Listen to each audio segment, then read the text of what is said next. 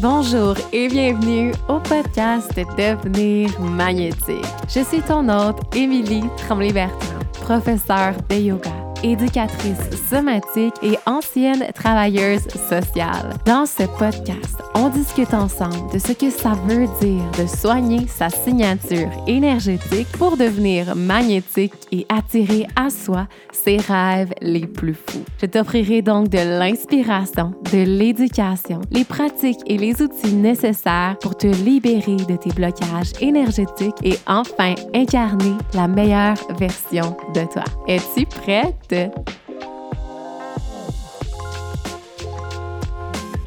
Bonjour et bienvenue au podcast Devenir magnétique. Je suis excitée de te retrouver aujourd'hui de retour sur mon ancien micro qui, ma foi, fonctionne vraiment mieux pour le podcast que mon nouveau micro que je vais garder pour mes rencontres en live.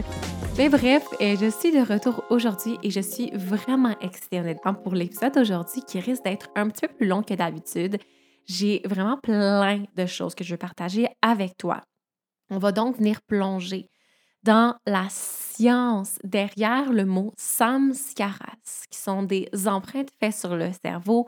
On va jaser de nos tendances conditionnées, de nos comportements autodestructeurs, de la neuroplasticité, comment ça fonctionne, comment est-ce qu'on peut reprendre le contrôle de nos anciennes façons d'être qui ne nous satisfont pas et comment utiliser la, neuroplasticité et les pratiques somatiques pour reprendre le contrôle, pour ancrer en nous une future version de nous qu'on aime beaucoup plus.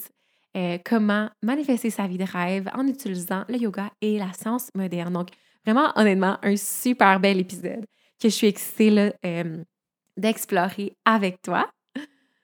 Si tu aimes le podcast Devenir magnétique, une des choses les plus merveilleuses que tu pourrais faire pour moi, c'est de partager dans ta communauté. Tu peux partager sur mon Instagram, j'ai des petits reels là, avec euh, des extraits du podcast. Tu peux tout simplement en parler avec les gens qui t'entourent pour leur dire que tu apprécies le contenu. On est déjà rendu à 26 épisodes. C'est quand même incroyable pour moi.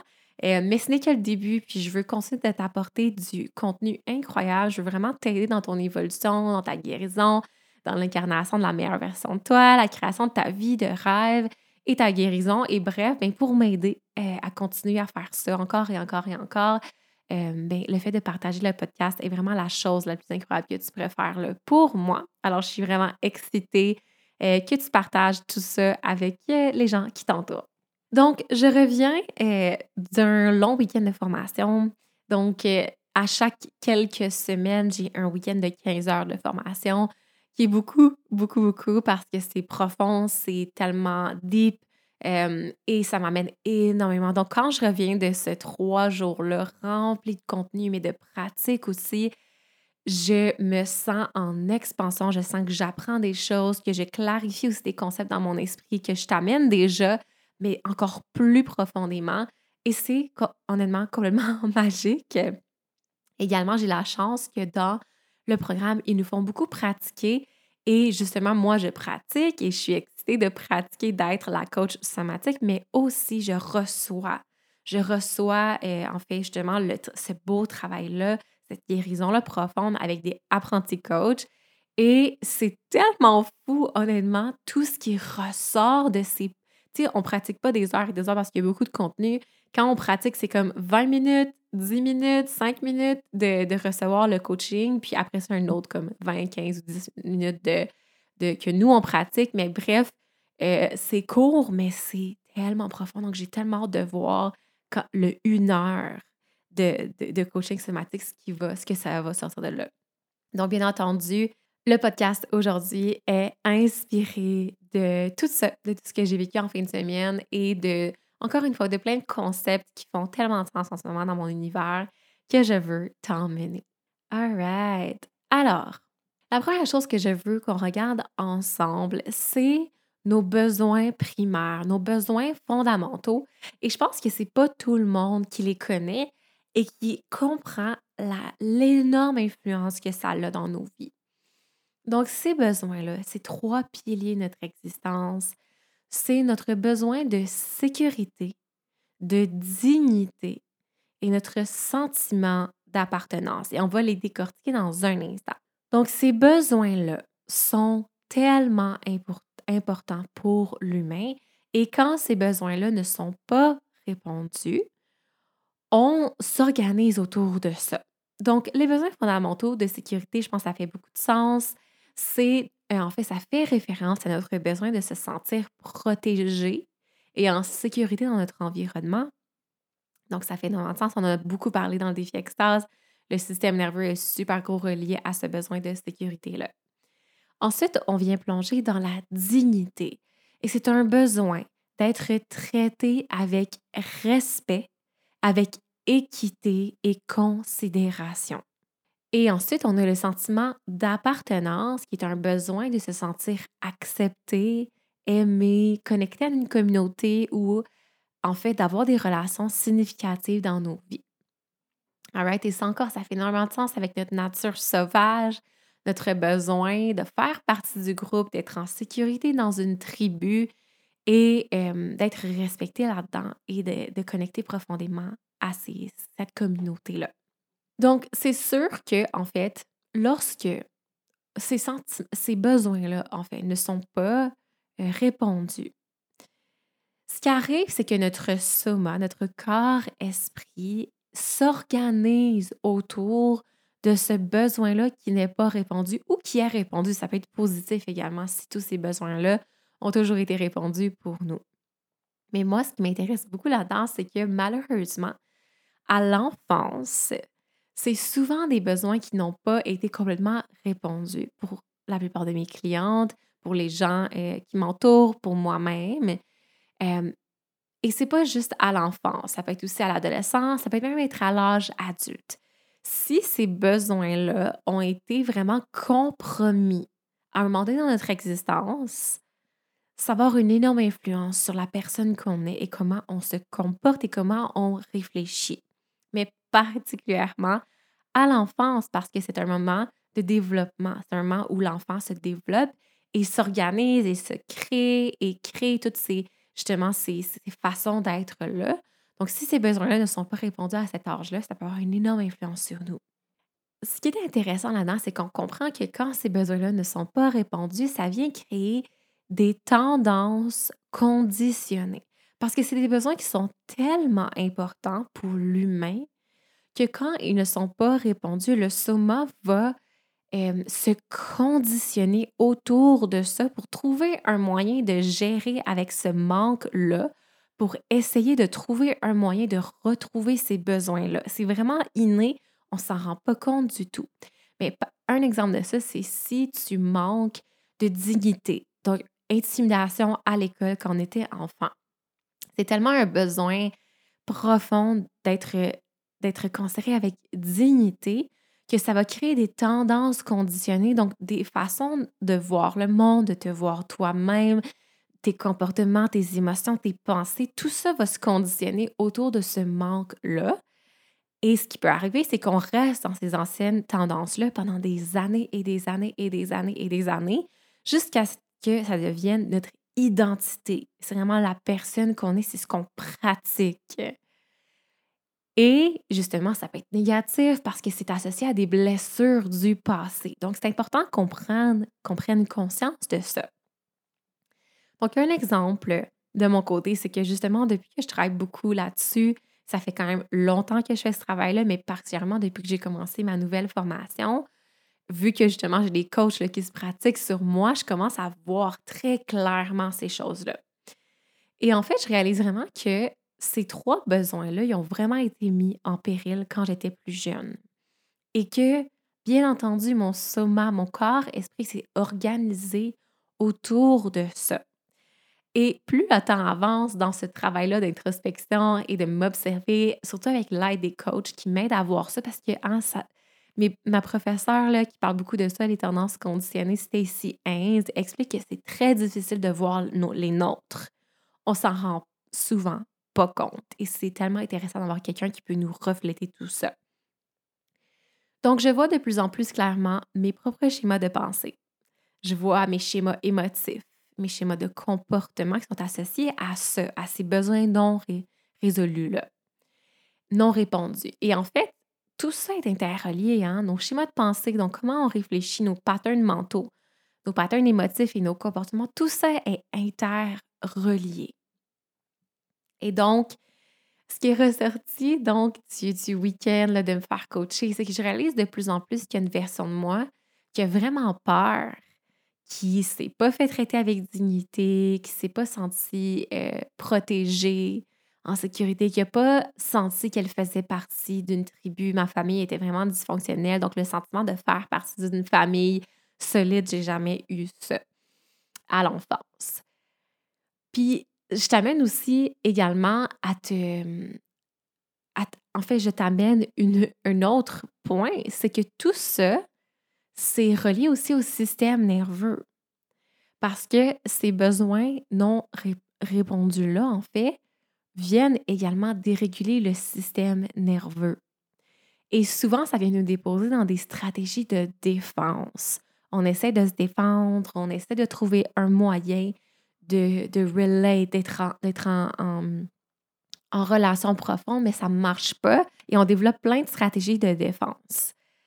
Donc, c'est que cette jeune version-là de moi est encore présente. Elle est encore un peu, on pourrait dire, gelée dans le temps.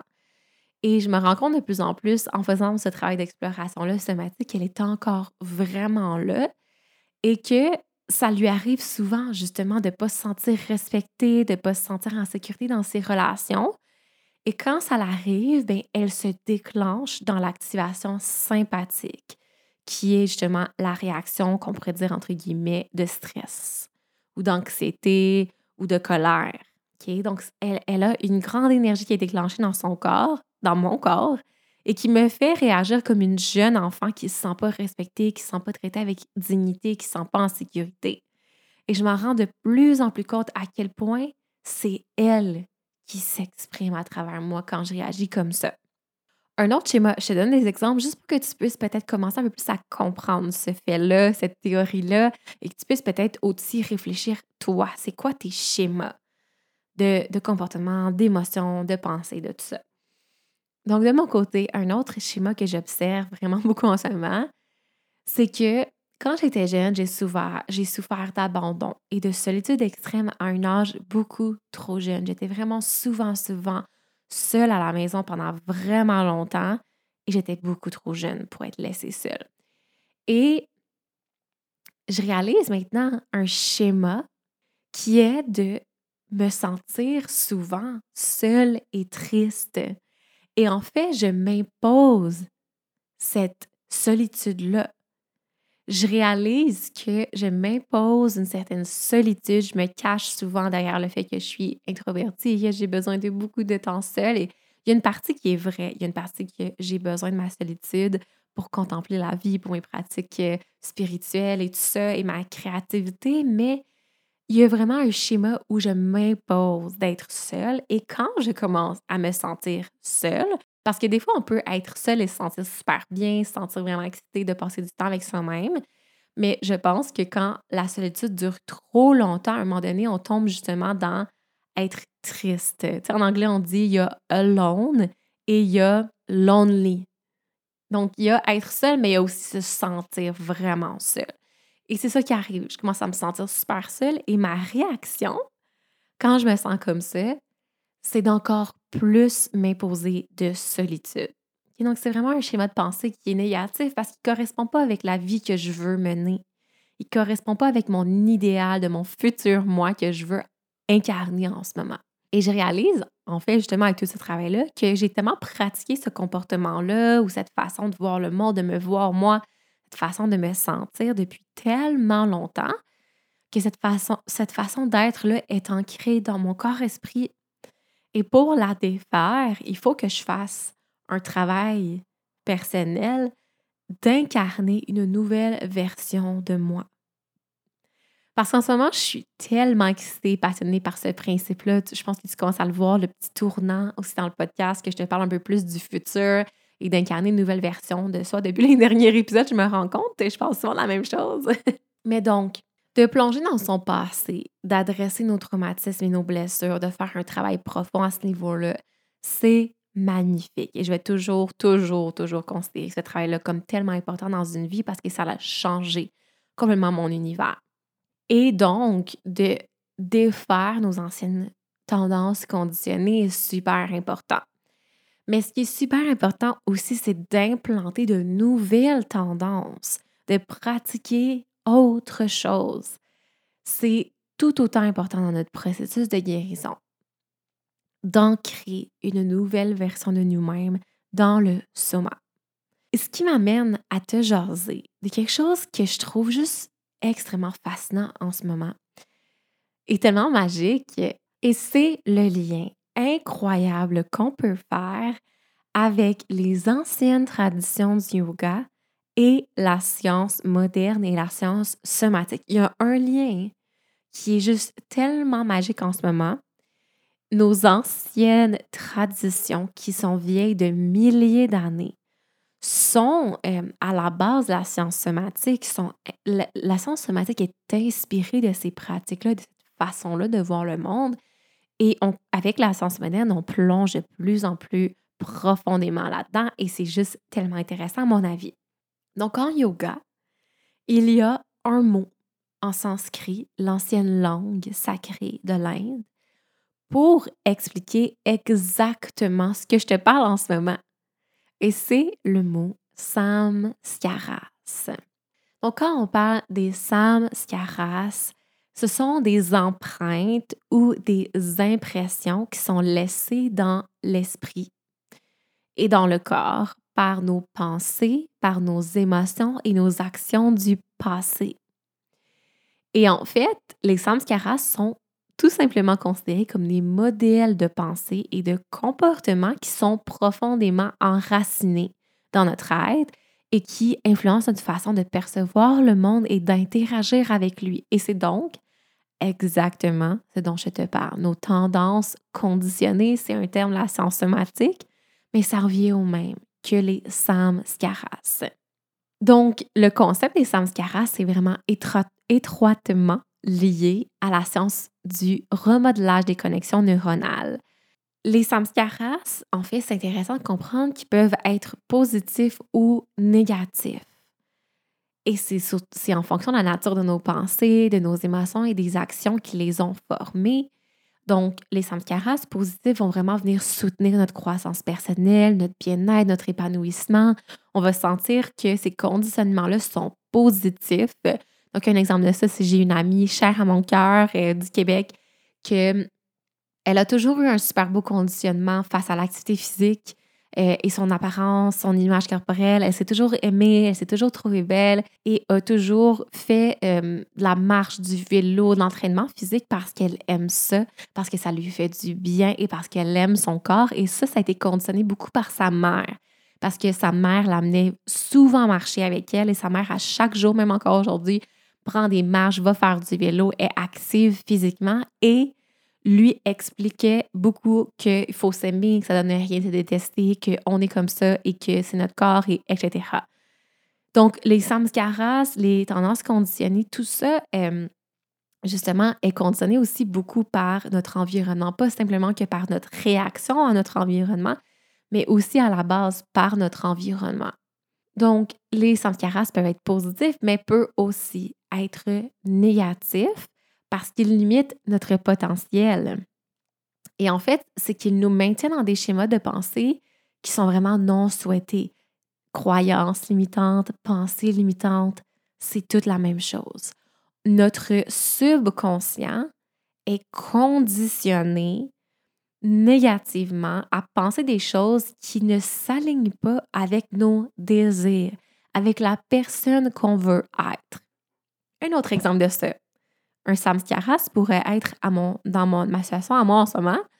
Je me suis énormément conditionnée à aimer le café et à considérer que c'est correct de boire plein de café, de, d'être accro au point que si j'en ai pas, j'ai mal à la tête puis je me sens frustrée je me suis conditionnée des années et des années et des années et des années en buvant du café et en ignorant les effets négatifs que je me sentais stressée, tout ça. Et là, en ce moment, je me suis beaucoup rendu compte que, bon, j'ai décidé que j'allais arrêter le café. Ça fait comme, je pense que ça fait à peu près une semaine ou un peu moins qu'une semaine que j'ai arrêté. Et je me suis rendue compte que je me suis vraiment conditionnée à comme. J'avais mal au cœur, j'étais stressée, je tremblais, puis c'était correct. C'est comme. Dans, pour mon esprit, c'était tout à fait normal.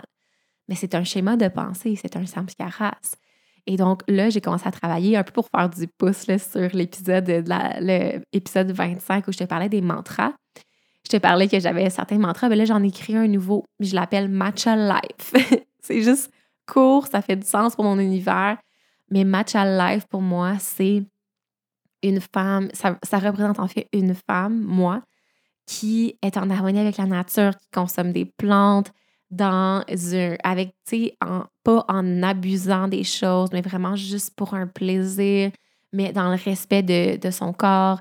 C'est ça, j'imagine vraiment juste moi avec mon petit matcha qui marche dans la forêt avec mon petit livre, qui est juste en harmonie avec la vie. Donc, j'ai vraiment amené le plein de conditionnements émotifs, corporels, euh, tout ça dans le matcha life. Et j'ai fait un travail en ce moment de reconditionner ce schéma-là quand je commence à me dire Oh, je voudrais tellement avoir un café, je voudrais tellement comme boire plein de café puis me sentir autant énergique et inspirée que quand j'en bois, je me dis matcha life. et je prends le temps de faire remonter ce mantra-là. Donc, tout ceci, en fait, m'amène à te jaser de une solution à tout ça. Et j'ai nommé la fameuse neuroplasticité. Donc, ce qui est tellement intéressant de comprendre, c'est que les samskaras peuvent être remodelés grâce à la neuroplasticité. En changeant nos pensées, nos émotions, nos actions, on peut affaiblir les samskaras qui sont négatifs. Donc, dans mon exemple, le café, mes samskaras associés à la consommation excessive du café. Et on peut renforcer les samskaras positifs ce qui va conduire en fait à une transformation personnelle qui est vraiment profonde et qui on est, la personne qu'on incarne, les qualités, les façons de voir le monde, les valeurs qu'on incarne, influencent tellement la personne qu'on est. Et donc, ça nous aide à venir manifester une réalité qui est alignée avec l'énergie de notre futur, nous, qu'on veut créer. Donc, la neuroplasticité, en fait, c'est la capacité du cerveau à former des nouvelles connexions neuronales et donc à remodeler nos schémas. Donc, la neuroplasticité nous permet de reprogrammer nos voies neuronales pour incarner une nouvelle version de nous, pour incarner un changement positif pour nous.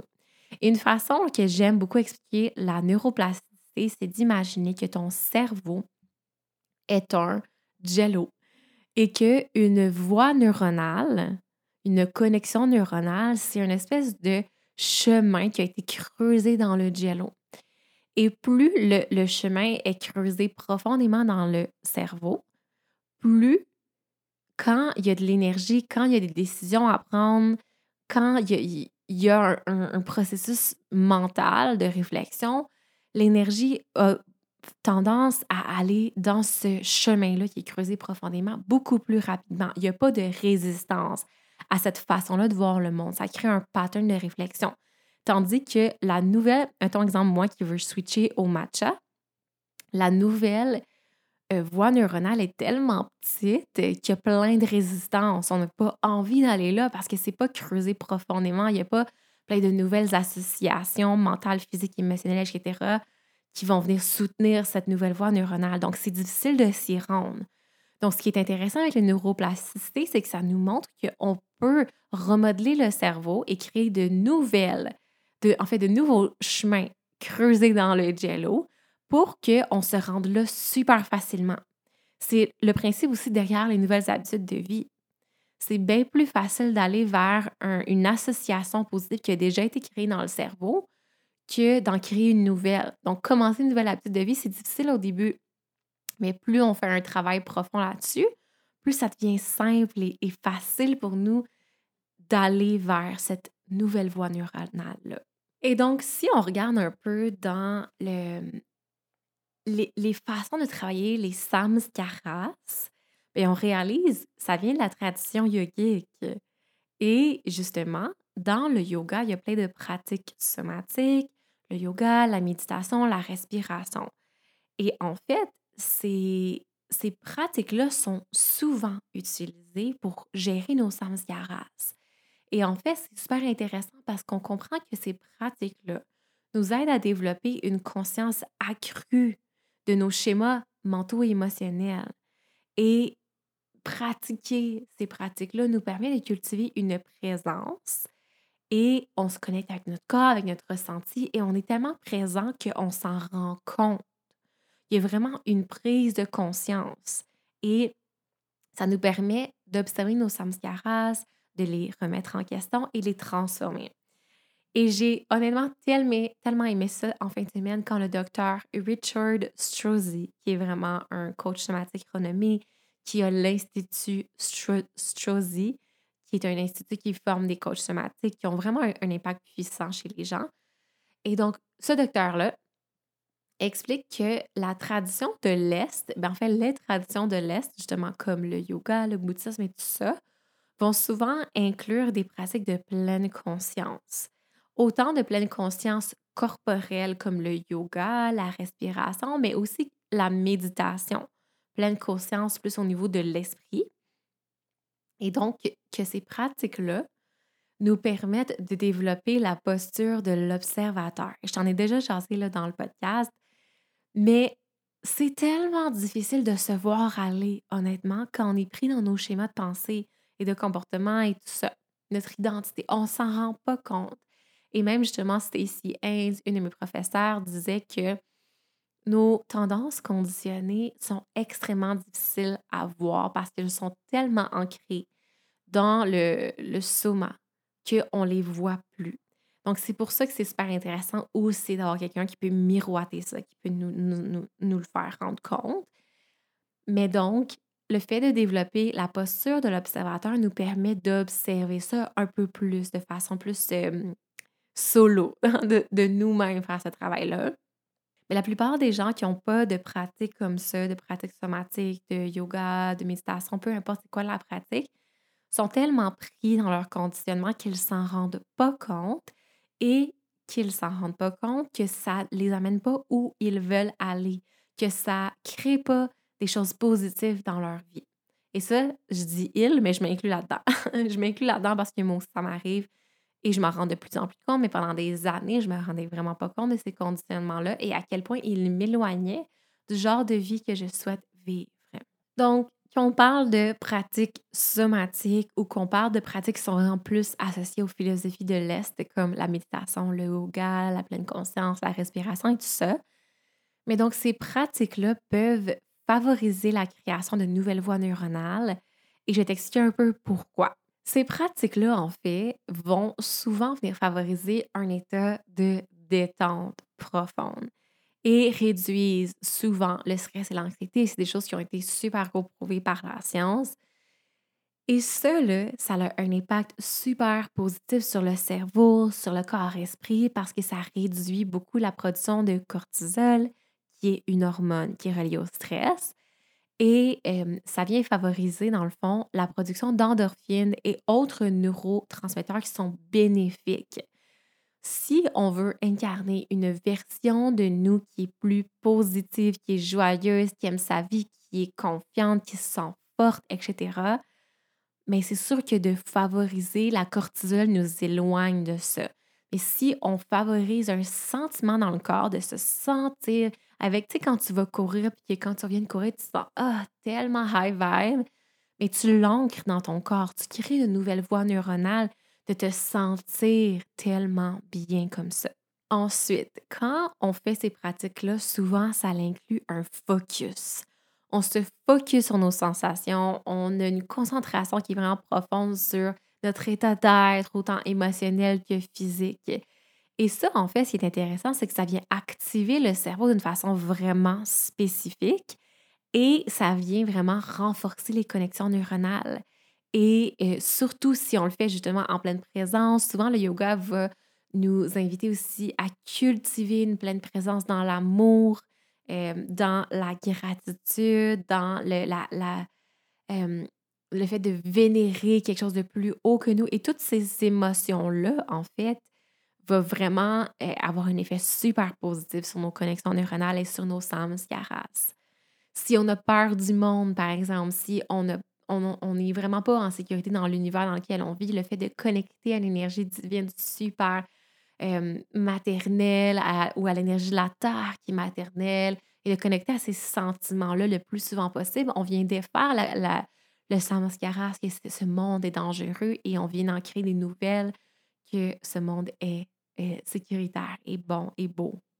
également, ce qui est intéressant avec toutes nos pratiques somatiques yoga également, c'est qu'il y a une répétition. Quand on a une pratique, que ce soit une pratique plus yogique ou une pratique simplement, qu'on pratique à être cette nouvelle version-là de moi, ça vient souvent avec la répétition. C'est pas juste une fois par mois ou une fois par année qu'on fait ces pratiques-là, c'est de façon hebdomadaire. Et ben, c'est que les changements neuronaux, en fait, dans les voies neuronales, se font vraiment au fil du temps se font avec la répétition et on va y revenir dans un instant. Mais donc, je voulais te parler d'un processus que j'applique en ce moment. Un processus également qui va, sneak peek, faire partie de ma nouvelle offre, qui, selon toutes mes études, mes formations et mon processus personnel que je fais en ce moment, que je fais depuis des années, est vraiment la façon d'approcher tout, tout ça. Si on veut incarner et ancrer profondément une nouvelle version de nous qui est vraiment plus heureuse, que la vie de rêve qu'on veut avoir, il y a un processus qui va nous aider à se rendre là. Donc, premièrement, la première chose qu'il faut faire quand on veut améliorer notre vie, quand on veut changer, quand on veut embarquer dans un processus de développement personnel, c'est de prendre le temps de déterminer qu'est-ce que je veux vraiment? C'est quoi mes valeurs? C'est quoi qui est important pour moi dans ma vie, pour mon futur? C'est quoi mes désirs, le profond ressenti dans mon corps? Comment je veux me sentir dans mon corps, dans mon esprit, dans mes émotions? Où est-ce que je m'en vais? Et moi, je pense que ça, c'est une étape tellement simple, mais que beaucoup de gens passent à côté du pouvoir tellement puissant de la connexion au désir. Tu sais, je t'en ai parlé tellement souvent dans le podcast. Le défi extase également, on passe un module complet à plonger dans cette énergie-là de nos désirs, de nos plaisirs et tout ça.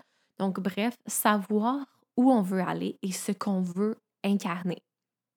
Et une fois qu'on a ça en main, qu'on a une vision claire de notre avenir, on va ensuite venir diriger nos efforts vers cette nouvelle ligne du temps. Et toutes nos pratiques qu'on va faire pour incarner cette nouvelle version-là de nous va être dirigées dans cette ligne du temps de ce qu'on veut vraiment créer. Ensuite, la deuxième étape, c'est de commencer par connecter profondément au corps, esprit, au soma. Le processus d'incarner une nouvelle version de nous ou de reprogrammer nos samskaras, reprogrammer les croyances limitantes, tout ça, c'est des synonymes. Mais c'est un processus holistique qui se déroule pas juste dans l'esprit et dans la pensée. Et c'est l'erreur, je pense, que je vois beaucoup, c'est de juste parler de mindset. Hein? C'est rendu populaire, mindset, mindset, il faut que j'aligne mon mindset. Oui, c'est important, mais il faut absolument qu'on ramène tout ça au niveau de notre expérience corporelle. Parce que pour reprogrammer le subconscient, il faut utiliser le corps. Parce que le corps influence l'esprit. Et pour créer des nouvelles voies neuronales, il faut connecter nos sens. Il faut connecter vraiment notre felt sense, notre sensation dans notre corps physique avec tous les aspects du soma que j'ai nommé aussi, dernier épisode, les images, les sensations dans le corps, les émotions, euh, les pensées et nos histoires et tout ça, il faut tout connecter ça. Sinon, on passe à côté d'une pièce du casse-tête. Donc, premièrement, il va falloir qu'on apprenne à reconnecter au corps et qu'on soit pleinement présent dans le soma pour faire ce travail-là profond. Et la dernière étape, c'est de travailler à ancrer profondément notre future version de nous-mêmes dans le soma tout entier. Et il y a des pratiques spécifiques qu'on peut faire pour ça, pour venir ancrer cette nouvelle-là, cette nouvelle version-là de nous dans notre corps. Donc, je voulais te parler un peu plus du rôle des pratiques somatiques, que je te parle beaucoup dans le podcast de Devenir magnétique, et de la pratique du yoga et tout ça dans euh, la modification des voies neuronales et comment ça se pratique, comment ça fonctionne, un peu plus de détails là-dessus. Donc, le rôle des pratiques somatiques, bien, premièrement, comme je te mentionnais, c'est la prise de conscience corporelle. Parce que les pratiques somatiques vont vraiment nous permettre de mettre l'accent sur la prise de conscience de nos sensations physiques, la conscience du corps et faut comprendre que nos tendances conditionnées, les samskaras, s'expriment à travers le corps. Et sincèrement, je trouve ça tellement intéressant. Euh, dans mon cours, justement, on se pratique beaucoup, on parle beaucoup de ça. Quand la personne s'exprime, quand on est en coaching, la personne s'exprime avec ses mains, avec ses yeux, s'exprime avec sa voix. Et on peut vraiment venir faire un travail profond de se rendre compte que nos samskaras s'expriment à travers le corps et en travaillant sur ces tendances-là, hein, ces tics-là, ces façons de parler, le corps, les ceintures de tension, tout ça, on peut vraiment faire un travail profond. Mais premièrement, il faut porter une attention particulière au corps. Développer une conscience de nous-mêmes, ce qui va nous permettre d'observer nos schémas de tension, euh, aussi nos habitudes posturales, comment on se tient, nos réactions émotionnelles et tout ça. Donc, le fait de prendre conscience avec nos pratiques somatiques de euh, notre corps, ça nous permet d'identifier nos blocages physiques et émotionnels qui nous empêchent d'être la personne qu'on est. On identifie nos blocages et donc on peut commencer à les libérer et créer des nouvelles voies neuronales en faisant certaines pratiques. donc, un exemple de ça que je peux te donner pour te faire comprendre ça, c'est que si à un moment donné, tu te rends compte que tu as souvent une posture recroquevillée sur toi-même, tu regardes vers le bas, tes épaules sont comme refermées vers l'avant, on pourrait faire un lien avec les samskaras de dire ben, peut-être que justement, il y a quelque chose en toi, un conditionnement de te refermer sur toi-même, de ne pas être confiante. Tu sais, ça peut être plein de choses. Mais le fait de faire des pratiques somatiques va te permettre de travailler là-dessus, de t'en rendre compte et de changer ta posture. Donc, un exemple de ça, ça va être de faire une pratique de respirer profondément en te relevant, relevant le regard vers le ciel, ouvrir tes épaules et voir, OK, comment est-ce que je me sens là-dedans? C'est quoi le changement que ça fait dans mon corps? Est-ce qu'il y a des images qui apparaissent? Est-ce qu'il y a des pensées qui remontent à la surface? Et ça te donne tellement de jus pour travailler et tu travailles tranquillement à refaire tes, tes connexions neuronales. Ensuite, on a le mouvement conscient. Donc, souvent, les pratiques somatiques ou le yoga vont inclure des mouvements qui sont vraiment conscients. Donc, un exemple, justement, le yoga, quand on fait un cours de yoga, souvent le professeur va nous inviter à vraiment ressentir le mouvement, respirer dans, euh, dans le corps, etc. Euh, mais il y a aussi la danse. Euh, la danse est vraiment l'une des grandes influences du, de la science somatique. Donc, de danser vraiment en pleine conscience. Donc, un mouvement intuitif et conscient. C'est vraiment intéressant parce que ça vient activer différentes régions du cerveau et ça stimule la création de nouvelles voies neuronales. Donc, si tu pratiques des mouvements conscients en t'alignant vers ton future self energy, tu vas renforcer les schémas neurologiques qui sont positifs et qui sont associés à cette vision. Donc, un exemple de ça, c'est que si tu dis, moi, là, je veux être euh, la, future version de moi, elle est confiante, elle est énergique, elle se sent bien dans sa peau, mais si tu te mets à pratiquer des mouvements qui vont refléter ces qualités-là, comme certaines postures de yoga, aller courir, la, danse joyeuse, etc., mais tu commences tranquillement à ancrer ça dans ton être. Donc, ta pratique régulière de, ces mouvements-là peut vraiment venir renforcer tes connexions neuronales qui correspondent et ça va renforcer ta capacité d'incarner cette version-là de toi, cette énergie-là, cette vitalité-là, mais en dehors de tes pratiques somatiques. Donc, un exemple de ça, c'est que justement, en ce moment, je fais beaucoup de travail aussi d'explorer un peu ce que je veux créer là, pour ma nouvelle offre et je travaille beaucoup avec ce fait-là. Et là, cette semaine, je suis allée, en fait, en fin de semaine, euh, dans une des pauses de, de, ma formation, je me suis mis des affirmations, puis je suis allée courir et j'ai vraiment comme en courant incarné la future version de moi.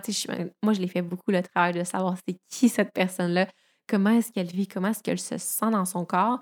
Et je faisais un travail profond d'incarner cette version-là de moi en courant dans ce mouvement-là, en laissant des images remonter, en bougeant mon corps, en ressentant mon corps et en remontant ces émotions-là en moi. Et je me suis sentie tellement high vibe et j'ai senti que j'étais cette version-là de moi dans cet instant-là.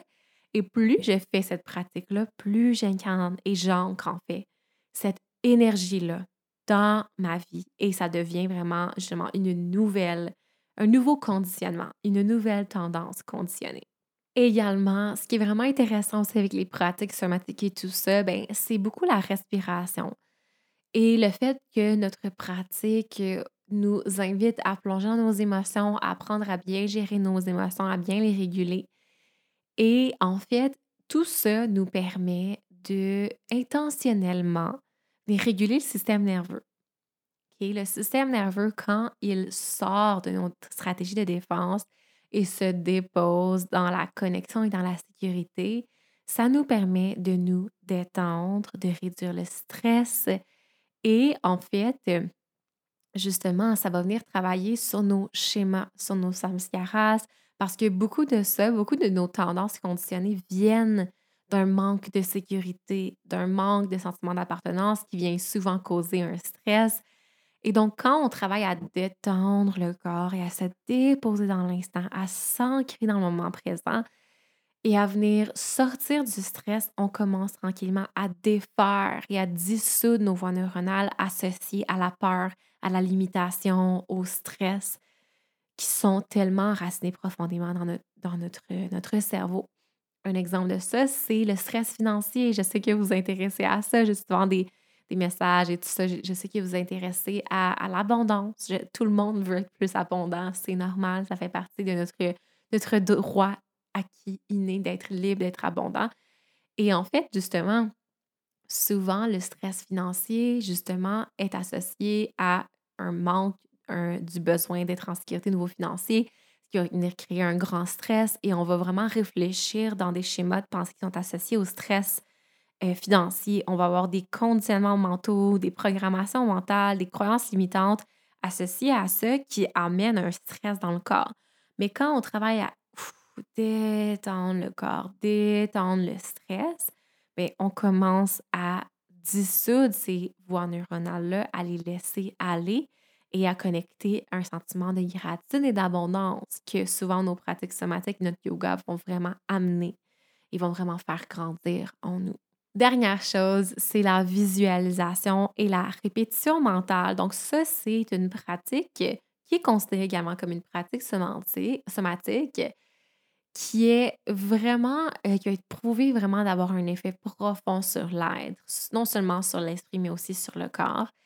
Et donc, quand on imagine vivement notre futur soi, quand on se visualise en train de l'incarner, on active des régions du cerveau qui nous font vivre cette expérience-là et ça vient s'ancrer en nous. Donc, le fait de répéter, de pratiquer dans notre esprit avec la visualisation et le fait de le faire à répétition va nous permettre d'imprégner en fait ça dans le cerveau. C'est fou comment une image, une visualisation peut avoir le même effet qu'une situation véridique qui est vraiment arrivée dans notre passé, mais c'est important d'inclure le corps, le soma, et d'inclure nos sens, d'inclure nos émotions, d'inclure vraiment une grande énergie corporelle à cette visualisation-là, si on veut que ça s'imprègne dans le cerveau. Donc, j'espère que, c'était clair. Euh, c'est plein de concepts que j'ai comme mélangés dans cet épisode-là pour t'amener le plus d'informations possible, mais je trouve ça tellement beau de voir à quel point il y a un lien entre nos pratiques somatiques et avec la reprogrammation de l'être et de créer des nouveaux schémas de pensée, des nouveaux schémas de comportement pour enfin incarner cette version-là de nous et on dirait que j'aime plus trop utiliser le mot meilleure version de soi parce que des fois, les gens vont, penser que la meilleure version de nous, elle est jamais triste, elle n'a jamais de problème, la vie est 100% dans un, film de, princesse et tout, est, et tout est beau tout le temps. Un, film plus féerique, parce que souvent, les princesses, il y a, des, péripéties, mais comme si on vivait dans un univers où il y a juste des licornes et des papillons. Et c'est pas la réalité, parce que la personne qu'on veut vraiment être, elle a des challenges, elle a des défis, il y a des choses qui se passent dans sa vie, mais souvent, en tout cas, je pense que tu es d'accord avec moi, qu'on veut être plus calme dans ces défis-là, être capable de naviguer ça de façon beaucoup plus ancrée dans nos valeurs et dans nos désirs. Donc maintenant, plutôt que d'utiliser la meilleure version de soi, j'aime mieux utiliser la future version de nous. Parce que la future version de nous, si on fait ce travail-là de façon super consciente, on vient choisir précisément c'est où qu'on s'en va. C'est qui que je vais être dans cinq ans. Au lieu de laisser ça à la chance et de laisser nos anciennes tendances conditionner, diriger notre vie à notre place et de la laisser créer un futur qui ressemble énormément à notre présent avec toutes les aspects négatifs, des choses qu'on n'aime pas de notre vie, à la place de faire ça, on prend ce processus-là qui se fait naturellement et on le fait en pleine conscience.